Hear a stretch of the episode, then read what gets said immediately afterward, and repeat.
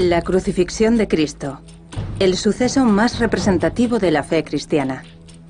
Durante centurias, la gente creyó que su cuerpo fue envuelto en un paño de lino, la sábana santa de Turín, y que en su tela se encontraba la impronta del mismísimo rostro de Cristo. He aquí algo que demuestra que Jesús caminó y predicó entre nosotros. El sudario era venerado como un fascinante vínculo físico con la crucifixión, pero ¿es auténtico? En 1988, la prueba del carbono 14 determinó que se trataba de una falsificación medieval. A los cinco minutos ya sabíamos que no tenía 2000 años. Ahora, uno de los primeros científicos que analizaron la reliquia ha descubierto nuevas y asombrosas evidencias. En una entrevista celebrada justo antes de su muerte, revela por qué la sábana santa de Turín podría ser genuina. Creo que puedo aproximarme mucho a demostrar que fue utilizada para sepultar al Jesús histórico. El sudario de Turín.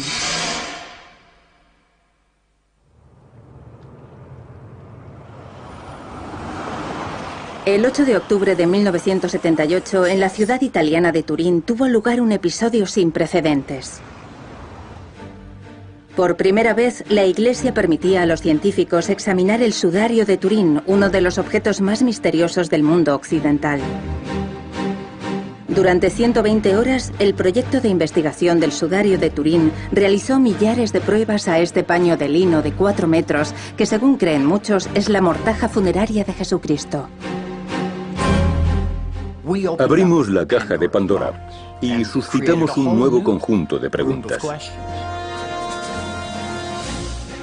Uno de los miembros más destacados del equipo era Ray Rogers, un eminentísimo químico del estadounidense Laboratorio Nacional de los Álamos. Rogers era un hombre de ciencia, no de Dios, pero el sudario lo intrigaba. Entrañaba grandes enigmas que quería resolver. No creo en milagros que desafíen las leyes naturales. Si el sudario era auténtico, este frágil lienzo habría sobrevivido 2.000 años.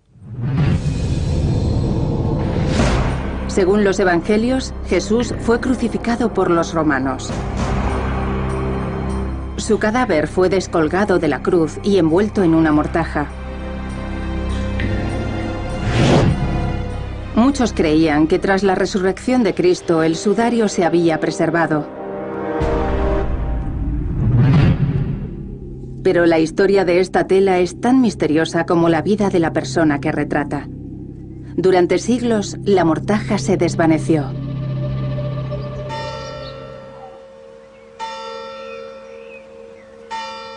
De pronto, en el siglo XIV, apareció un sudario en la población francesa de Liry, se afirmó que era el de Cristo.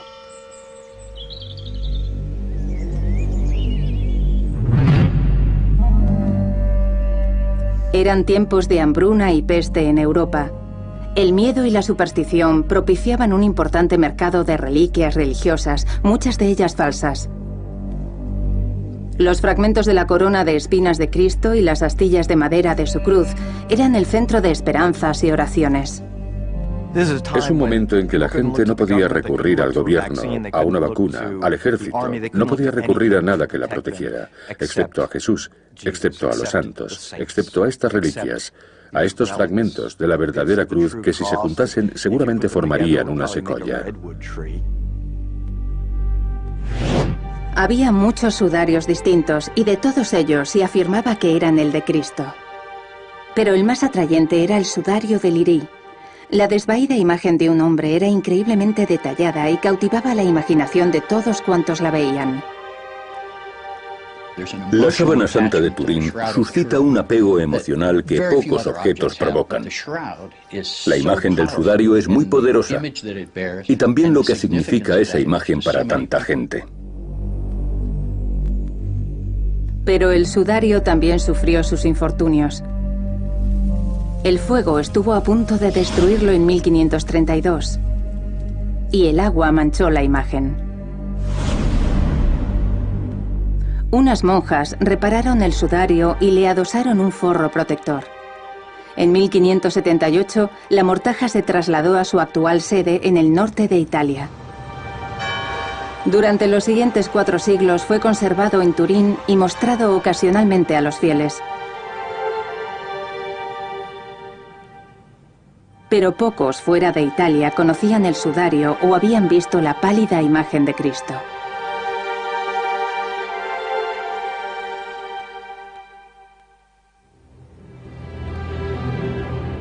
Tan solo en 1898 el mundo por fin supo de la increíble imagen del sudario. El italiano Secondo Pia tomó la primera fotografía. Cuando se publicó, la sábana santa cobró fama mundial.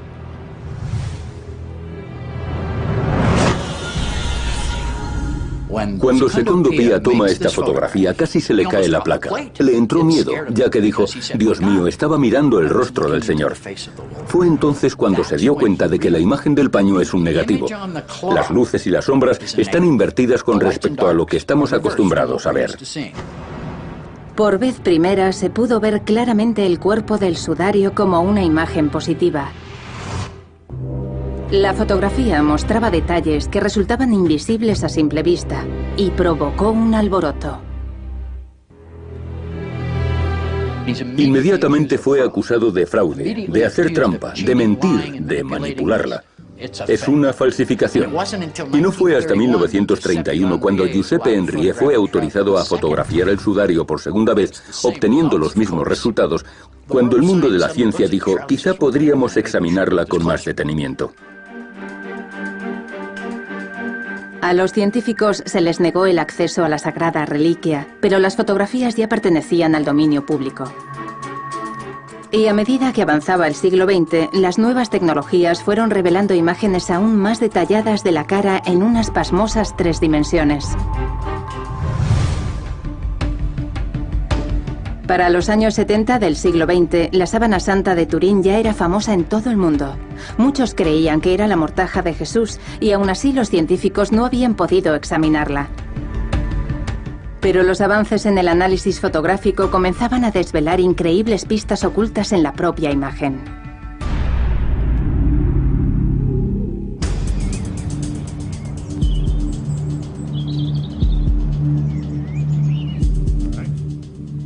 Se experimentó un avance utilizando un nuevo y extraordinario dispositivo de procesamiento de imágenes.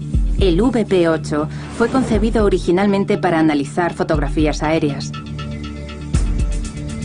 Convierte la luz y la sombra de una imagen bidimensional tradicional para crear un mapa de luminosidad representado en una parrilla en tres dimensiones. Los científicos se preguntaron si podía usarse para arrojar nueva luz sobre el sudario. El ingeniero Peter Schumacher contribuyó al desarrollo del VP8. Nadie de nuestra empresa había oído hablar de la sábana santa de Turín y no digamos visto imágenes o querido realizar un análisis de ella. Cuando Schumacher situó una fotografía corriente bajo la máquina, esta mostró niveles de luminosidad, pero no reveló datos tridimensionales. Si nos fijamos, las mejillas no son tan planas. Sus cejas no sobresalen verdaderamente sobre la frente. Su nariz no ocupa realmente toda la cara. Este aspecto presentaron todas las fotos. La máquina no pudo descifrar sus verdaderas alturas y profundidades para mostrar una auténtica imagen tridimensional.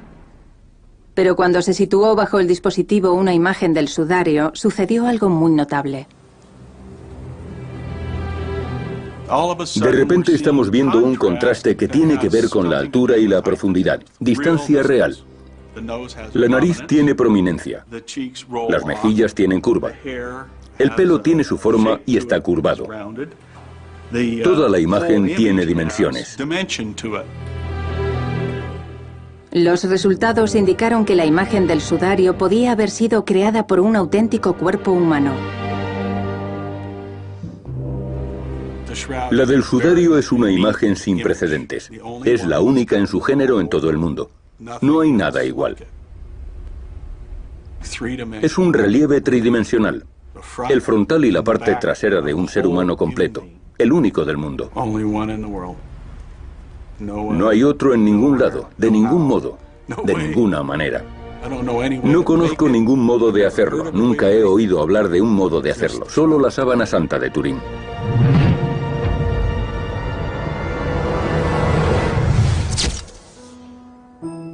Pertrechados con estos resultados y ansiosos por averiguar algo más, un grupo de científicos formaron el proyecto de investigación del sudario de Turín. Presionaron a las autoridades eclesiásticas a fin de obtener permiso para analizar la sábana santa. Dijeron, habría que ver si podemos averiguar cómo se formó esta imagen. El mayor problema siempre ha sido el acceso al propio lienzo. Al fin, en la primavera de 1978, pese a la fuerte resistencia de muchos sectores del Vaticano, la Iglesia accedió. La Iglesia tenía un concepto relativamente ilustrado acerca del sudario. En su seno hay muchos que creen que no se trata de la verdadera mortaja de Cristo y no desean que nadie la manipule. Y la otra cara de la moneda es que si no dejamos que los científicos la estudien, jamás sabremos la verdad. Por primera vez, la ciencia tenía la oportunidad de poner a prueba la autenticidad de una de las reliquias más sagradas de la cristiandad. Fue un momento muy solemne y conmovedor. Debo confesar que me quedé embelesado durante unos minutos hasta que recuperé la lucidez y comprendí que había que ponerse a la faena. A los científicos no se les permitió marcar, cortar ni dañar la sábana santa en modo alguno. Todas las pruebas debían ser no destructivas. A la mayoría de los lugareños no les gustaba nada que anduviéramos toqueteando este objeto sagrado. En todo momento éramos custodiados por un destacamento de carabinieri, armados con ametralladoras que no solo nos vigilaban a nosotros, sino también a quien quiera que entrara o saliera. Todos teníamos una identificación especial. Al parecer habían recibido amenazas por aquella época y no querían correr riesgo. El principal objetivo del equipo era descubrir cómo había llegado la imagen al sudario. ¿Estaba realizada con pintura o de otro modo? Solo tenían cinco días para hacer sus pruebas y trabajaron contra reloj. Barry Schwartz era un fotógrafo del equipo. Se llevó a cabo un análisis espectral. Sam Belcuri llevó un espectrómetro que estaba usando. Se realizó un mosaico de fotografías. Fue fotografiado mediante técnicas de fotografía de fluorescencia ultravioleta. Se hicieron radiografías usando fluorescencia de rayos X y técnicas de reflectancia. Uno de los científicos más prominentes del proyecto era Ray Rogers, un reconocido químico que dirigía las investigaciones termoquímicas del laboratorio estadounidense de Los Álamos, donde se desarrolló la bomba atómica. La tela estaba compuesta por fibra de lino finamente tejida con punto de espiga. Rogers estaba particularmente interesado por las zonas dañadas en el incendio de 1532. Mi especialidad es la termoquímica. Estudio los efectos del calor sobre los materiales y aquella tela presentaba quemaduras. Me preguntaron, ¿Puedes determinar si está pintada o no? No contenía ningún tipo de material de pintura. Y lo que es aún más importante para mí, le echaron agua encima para extinguir el fuego y la imagen no se corrió con el agua. Eso es asombroso porque se elimina de un plumazo prácticamente cualquier cosa que pudiera usarse para pintar la imagen. Uno de los componentes principales del lino es la celulosa, y lo que vemos en la superficie de esa oscuridad que forma la imagen en realidad es celulosa degradada. No es un pigmento. A continuación, los científicos se centraron en las zonas donde la imagen mostraba heridas sangrantes y realizaron un pasmoso descubrimiento trazas químicas de sangre auténtica. El equipo había descubierto una relación importante con la crucifixión.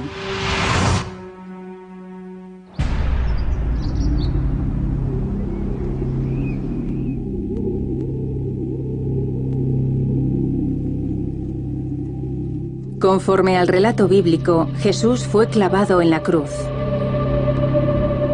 Al sangrar, las paredes de los glóbulos rojos se habrían roto, liberando hemoglobina, el componente sanguíneo que transporta el oxígeno por todo el cuerpo.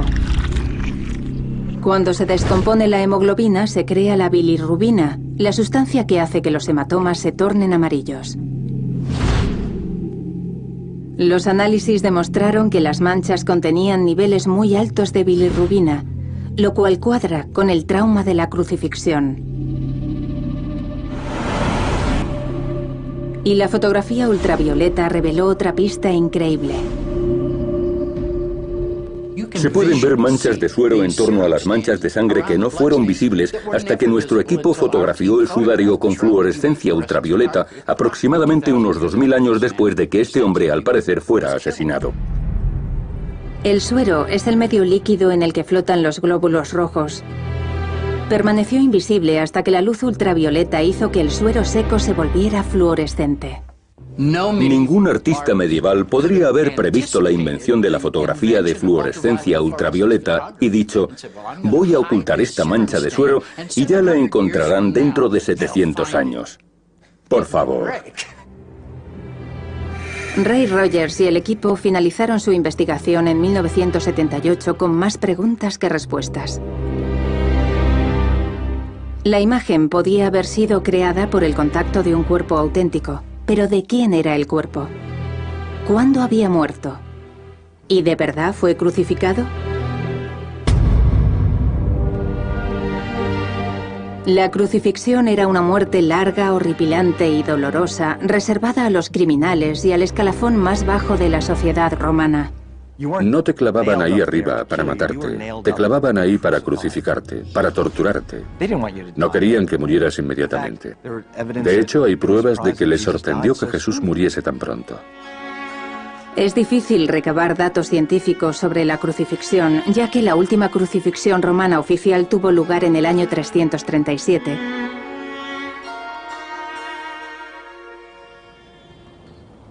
Pero en una tranquila zona residencial de la ciudad de Nueva York, un hombre llevaba años experimentando con la crucifixión. El doctor Frederick Sagibi, patólogo forense, ha investigado muchas escenas de crímenes horrorosas como jefe de medicina forense del condado de Rockland, Nueva York. Mi campo de estudio era el mecanismo, la manera y la causa de la muerte y el tipo de sufrimiento que padecía el individuo. Desde 1948, el doctor Sagibi ha investigado la sábana santa para responder a la pregunta fundamental. ¿Las pruebas que contiene el sudario coinciden con las características de una persona muerta por crucifixión? Primero, el doctor construyó una cruz para determinar cómo mataba la crucifixión a la gente. Hasta entonces se suponía que la víctima se asfixiaba bajo su propio peso.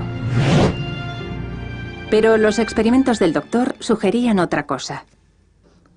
La causa de la muerte era un shock que provoca un fallo cardíaco y el corazón deja de bombear. A continuación, observó cómo se atravesaron las manos con los clavos. El sudario muestra una fuente de sangre junto a las muñecas. Pero las manos humanas clavadas a una cruz son lo bastante fuertes como para soportar un cuerpo crucificado. El doctor diseñó unos guantes especiales para averiguarlo. Sus pruebas revelaron que los clavos sujetarían el cuerpo. Pero también realizó un sorprendente descubrimiento. La práctica romana de clavar las palmas de la víctima a la cruz habría segado el nervio mediano, por lo que los pulgares se volverían hacia adentro. Un cuidadoso examen del sudario nos muestra precisamente esto. Los pulgares están ocultos bajo las palmas, justo como podría esperarse en una crucifixión. En su investigación, el doctor halló otras pistas en la sábana santa. Si te fijas en la cara no es simétrica, lo cual es prueba de una paliza. Observé los ángulos de la sangre en la región craneal donde estaba la corona de espinas. El flujo de sangre corre por donde los músculos se contraerían y los regueros aparecían en espiral. La sangre corre por el dorso de la mano, discurre libremente por el lateral y se acumula en un charco. He visto muchos, muchos casos de heridas en las manos en la oficina de medicina forense. A partir de su investigación, el doctor llegó a una sobrecogedora conclusión sobre la imagen del sudario. Desde el punto de vista de la patología forense es perfectamente plausible que se trate de un individuo crucificado. No tengo dudas al respecto. Las pruebas del doctor Sagibi y las evidencias fotográficas concordaban. La víctima del sudario había sido crucificada. Pero ¿era Jesucristo o un hombre medieval? Para responder a esta pregunta crucial, los científicos debían averiguar la antigüedad del sudario. Y eso requería la colaboración de la Iglesia Católica.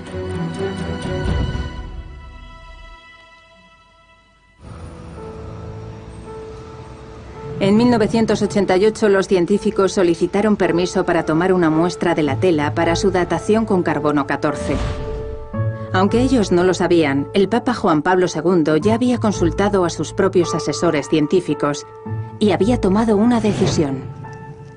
Yo estaba en Roma por entonces y había una verdadera tensión, una auténtica controversia sobre si debía someterse a estas pruebas científicas. Porque si es la mortaja de Jesús, ¿no es una indignidad para nuestro único lazo físico con el Salvador? Y otros decían, si es un fraude, necesitamos saberlo de uno u otro modo. Y Juan Pablo II, dicho sea en su favor, y el Vaticano, dicho sea en su favor, dijeron, no, vamos a someterlo a las pruebas necesarias. Fue una decisión histórica. Los científicos al fin recibieron permiso para datar el sudario mediante carbono 14. Para esta prueba había que quemar la muestra de la sábana. Destruir irreversiblemente un pedazo del sudario fue un acto sumamente controvertido. Las autoridades eclesiásticas impusieron unas estrictas condiciones a los científicos y solo permitieron que se cortase una pequeña muestra de una esquina dañada de la sábana santa. Fue una decisión apropiada. Era una zona de la tela por la que nadie iba a quejarse.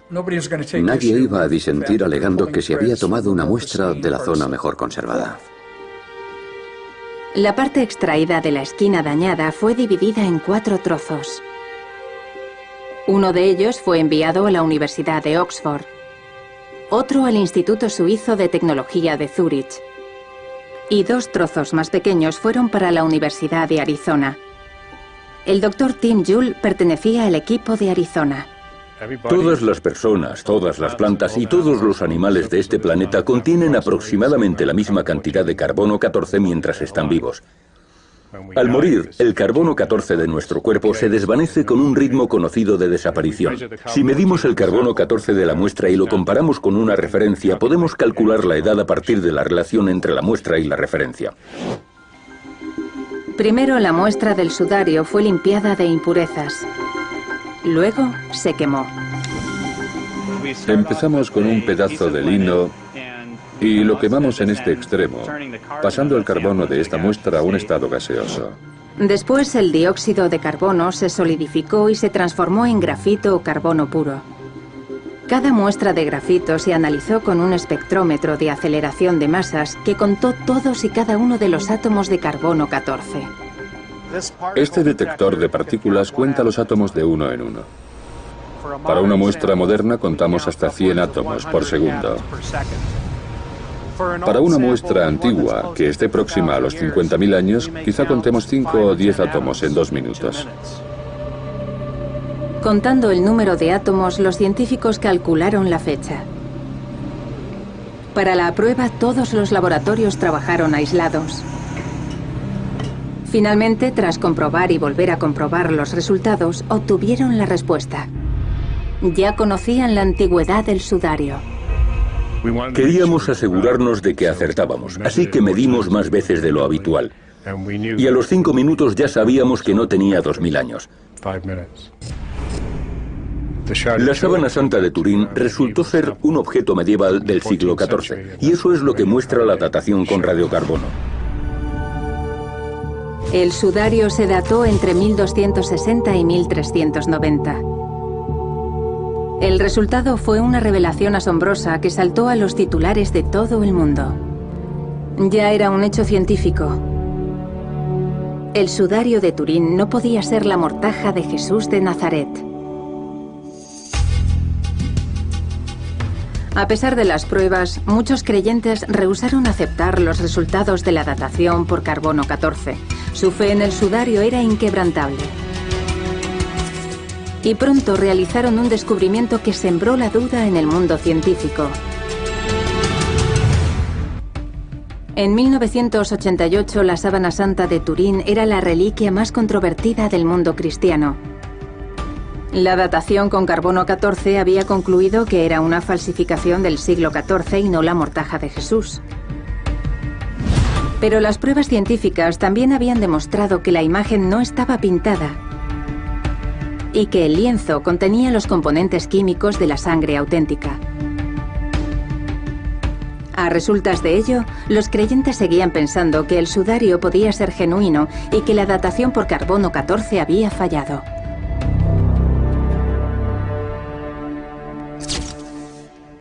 Aquí tenemos el artefacto más estudiado de la historia y la ciencia sigue sin poder darnos una respuesta. Ray Rogers, un miembro del equipo que realizó el primer estudio científico, siempre había mantenido la mente abierta acerca del sudario. Pero como hombre de ciencia, le enfurecía que los creyentes en la sábana santa pusiesen en entredicho la datación con carbono 14. Había leído cosas escritas por lunáticos que explicaban por qué la data era errónea. Estaba irritado. Me estaba enfadando. No tengo fe en absoluto en la gente que dice, creo que veo flores en el sudario o creo que veo barquitos navegando por aquí. Hay gente tan involucrada emocionalmente en esto que no va a aceptar ningún resultado científico. Su fe no va a ser perturbada por unos científicos intelectualoides.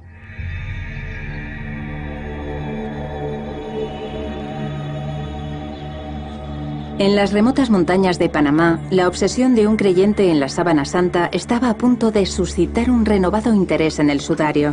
Peter Suns es un médico jubilado y experto en imágenes tridimensionales que ahora trabaja como artista. La sábana santa de Turín es un gran mensaje, el regalo de Dios al mundo.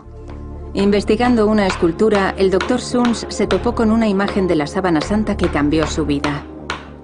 Tengo la sensación de que la imagen conmueve a la gente.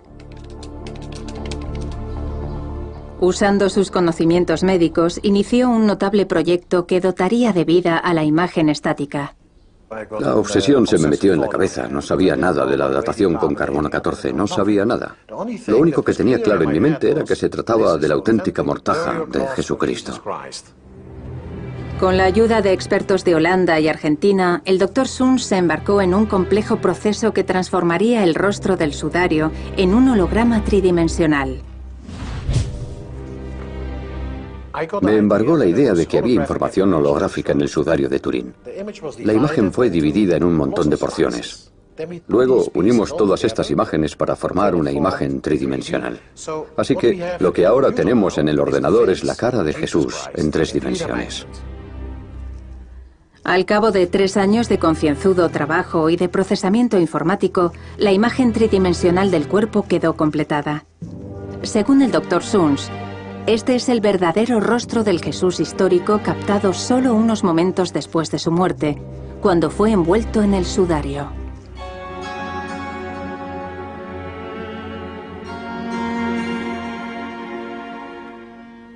Cuando vi los resultados por primera vez, aquello me conmovió muchísimo. La gente se echa a llorar cuando está frente a estas imágenes. Y he visto a algunos cuya vida ha cambiado completamente. Cambió mi vida. La publicación de la imagen avivó un renovado interés en la sábana santa, pero no demostró que la tela de lino fuera auténtica. Los creyentes en el sudario tenían que adoptar métodos científicos si querían tener esperanzas de refutar el resultado del carbono 14. Y en el año 2000, en Estados Unidos, dos personas hicieron precisamente eso.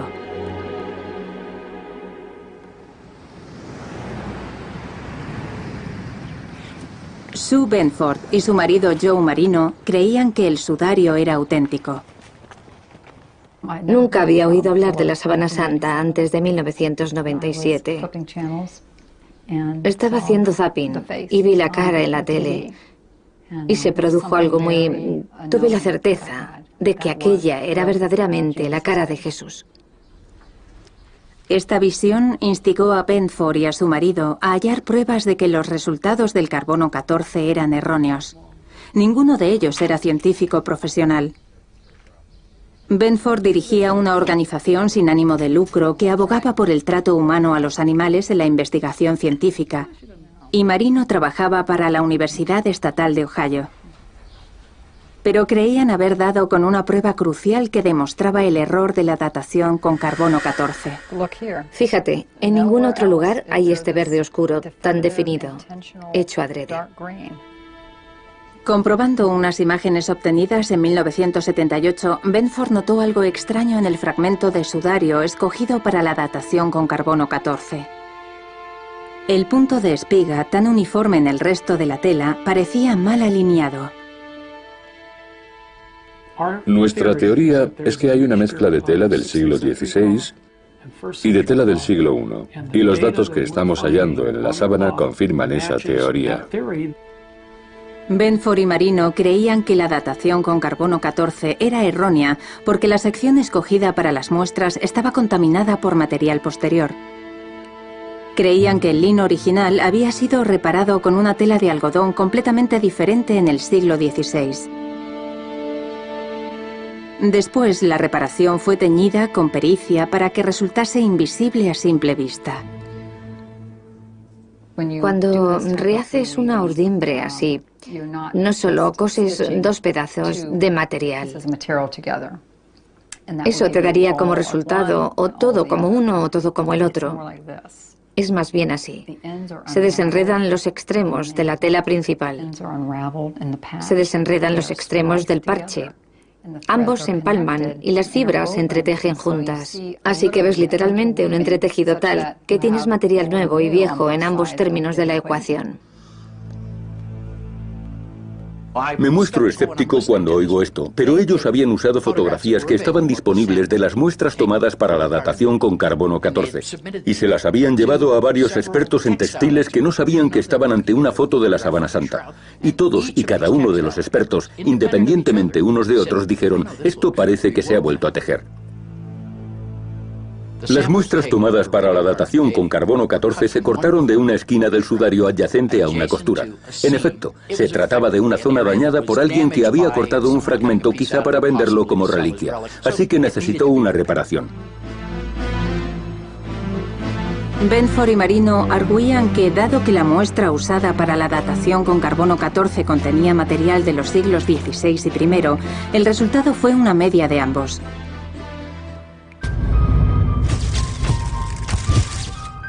Buscando una prueba definitiva, Benford observó con mayor atención los resultados de la datación con carbono 14 para ver si había algo extraño en los datos de los tres centros donde se hizo la prueba y ocultas entre las cifras encontraron evidencias de que algunas partes de la muestra contenían más algodón del siglo XVI. Si te fijas en los datos que no publicaron, Arizona tenía algunas de las dataciones más antiguas, 1238, y la más reciente de 1430. ¿Y piensas, de verdad se desviaron 200 años en su laboratorio? Pues quizá se deba a que tomaron material de ambos lados. Ahora bien, no lo sabemos con seguridad y no nos lo han confirmado, pero es interesante. Oxford es la segunda más antigua y es la muestra más próxima a este lado, el que contiene más material del siglo I. Zurich está en medio y ¿saben qué? Tienen la parte del centro y tienen las fechas centrales. En 2000, Benford y Marino publicaron un artículo en el que aseveraban que se introdujo algodón medieval en la esquina dañada del sudario de lino. Sus afirmaciones fueron inmediatamente rechazadas por la comunidad científica. Un investigador en concreto se indignó. Una de las objeciones de Rey era que no se trataba de científicos y no se los tomó muy en serio. Creo que nos tomó por dos de aquellos lunáticos por entonces. Y seguramente en muchas más ocasiones. Yo ya me había rendido con el sudario. Y fue por entonces cuando los lunáticos se presentaron con un infinito número de modos en los que la datación podía ser errónea. Y fue la gota que colmó el vaso. Recibí una llamada de Rey y me dice, ¿qué leches es esto? Es absurdo, puedo refutar a esta gente en cinco minutos. Le dije, pues adelante.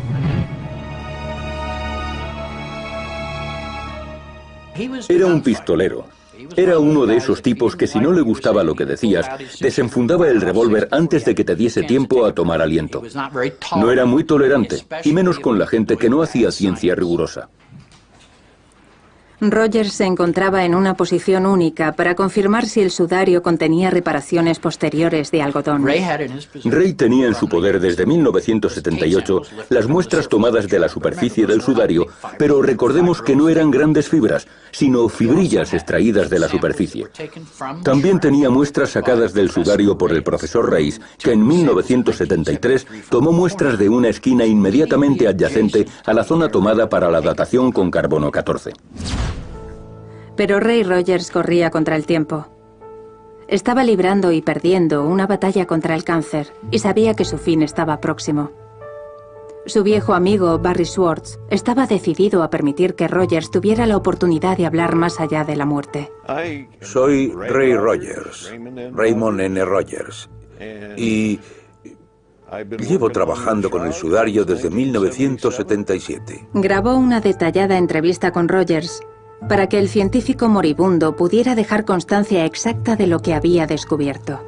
Así que leí su artículo y pensé, tengo muestras que pueden dejarlos sin argumentos. Así que saqué las muestras de Rice y también las muestras para el radiocarbono y me puse a trabajar de nuevo. Un par de horas después me llama y me dice, chico, no me lo puedo creer. Tenían razón, aquí hay algodón. No hay algodón en el resto del sudario, pero aquí hay algodón entretejido. Deben de tener razón. Nadie estaba más sorprendido que Rogers. Su observación parecía confirmar la teoría de Benford y Marino. El sudario original de lino contenía hilos añadidos de algodón. Para confirmarlo, necesitaba examinar las fibras que se habían datado con carbono 14. Hasta que no consiguiera una muestra de la auténtica tela datada con radiocarbono, una muestra documentada, no podía probar nada.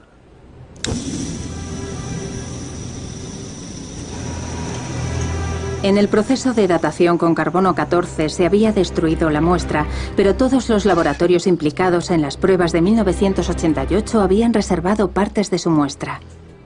La auténtica muestra para su datación por radiocarbono que recibí, los segmentos de hilo, fue cortada del centro de la muestra usada para la datación por radiocarbono, así que no había duda. Y cuando observé aquellas muestras de la zona datada con radiocarbono, no hubo problema para encontrar algodón en ellas. Rogers ya estaba convencido de que Benford y Marino tenían razón. Y halló otra evidencia que se les había pasado.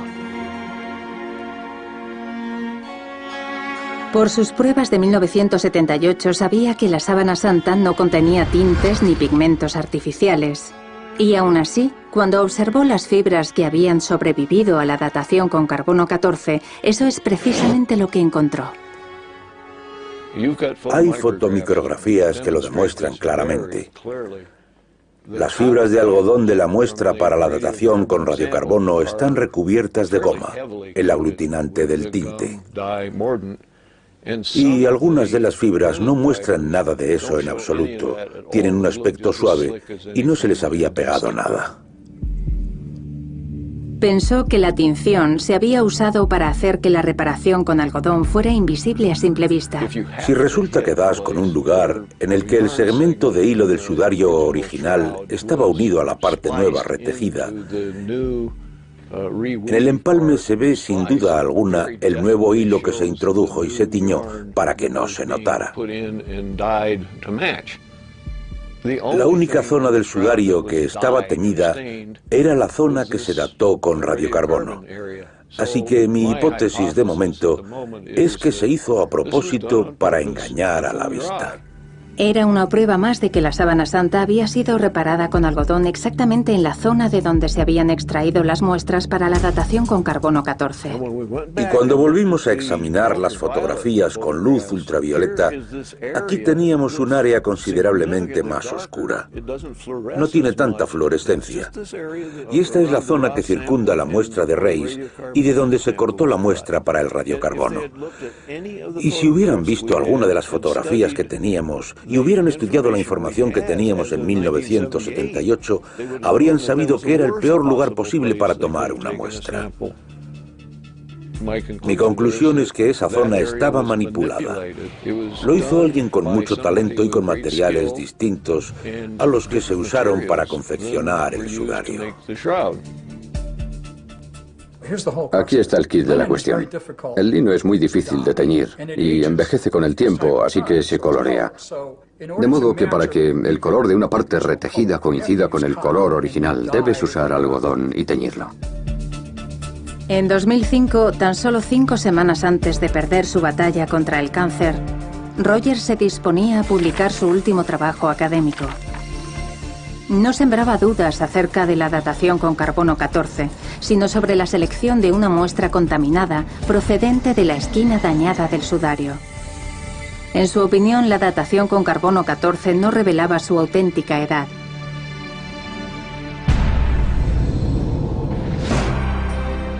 Pero una desafortunada decisión de la Iglesia estaba a punto de poner en peligro las últimas esperanzas de Ray Rogers de realizar una nueva datación por carbono 14.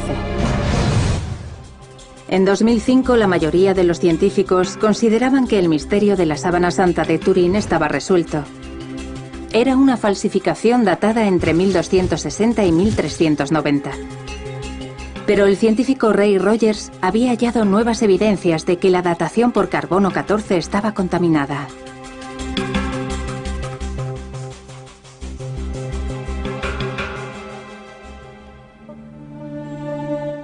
Estoy llegando a la conclusión de que tiene muchas posibilidades de ser la tela que se usó para enterrar al Jesús histórico. Escribe un artículo que es aceptado para su publicación en Termoquímica Acta en enero de 2005. Y ese trabajo es el único documento científico que hasta aquel momento pone en duda la datación por radiocarbono con argumentos creíbles. Rogers sabía que sus hallazgos necesitaban ser confirmados con equipos más sofisticados, así que contactó con un colega que seguía trabajando en el laboratorio de Los Álamos, Bob Villarreal. A él le corría mucha prisa, ya que sabía que se moría. Quería saber si aquella esquina de la sábana santa tenía la misma composición, si se trataba de lino o de algodón. Si era algodón, no es igual que el resto del lienzo, que es de lino. Rogers no sobreviviría para conocer la respuesta. Perdió su larga batalla contra el cáncer el 8 de marzo de 2005. Tenía 78 años.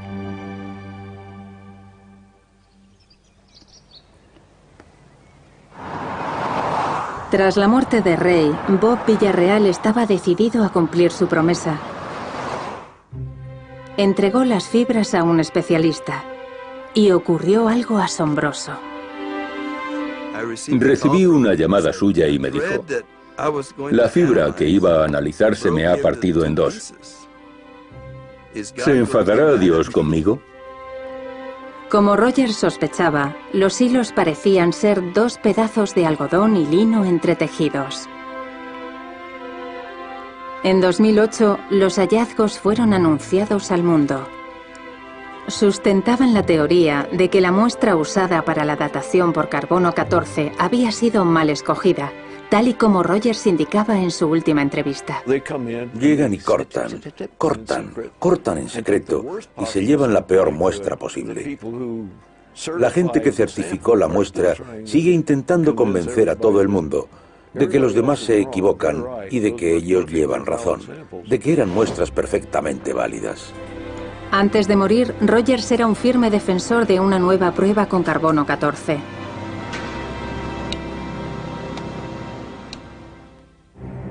Aunque el antiguo problema del acceso pudiera resolverse, ahora había un problema mucho mayor. Los métodos usados para preservar el delicado sudario. En 2002 se descubrieron insectos microscópicos en la vitrina en que se muestra, de modo que las autoridades eclesiásticas trataron el contenedor. Ray Rogers habló del hecho de que la caja donde se guardaba el sudario, el relicario, fuera tratada con timol que es un compuesto químico que lo mata todo. Insectos, bacterias, lo que sea. Ese tratamiento con timol podía influir en futuras dataciones del lienzo con carbono 14. Por usar un producto químico de origen vegetal llamado timol para limpiar el contenedor, habían dañado el sudario sin darse cuenta.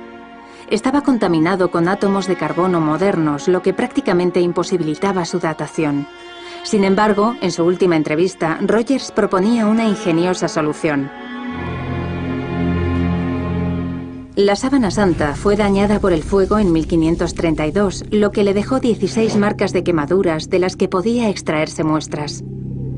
Puesto que era carbono puro, podían limpiarse de impurezas modernas. Tienes carbono que está carbonizado desde 1532. Y la tela carbonizada es muy insensible a cualquier tipo de ataque, de modo que es una muestra muy buena para su datación. Hoy existe la tecnología precisa para repetir la prueba del sudario y las muestras ya se han tomado del lienzo.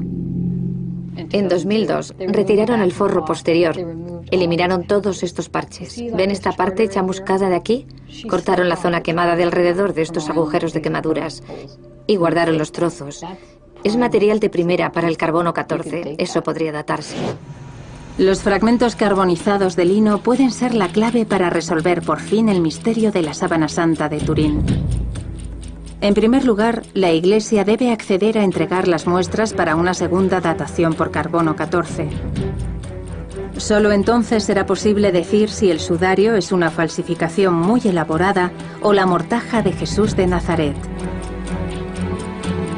De momento parece claro que el debate científico acerca de la sábana santa de Turín continuará.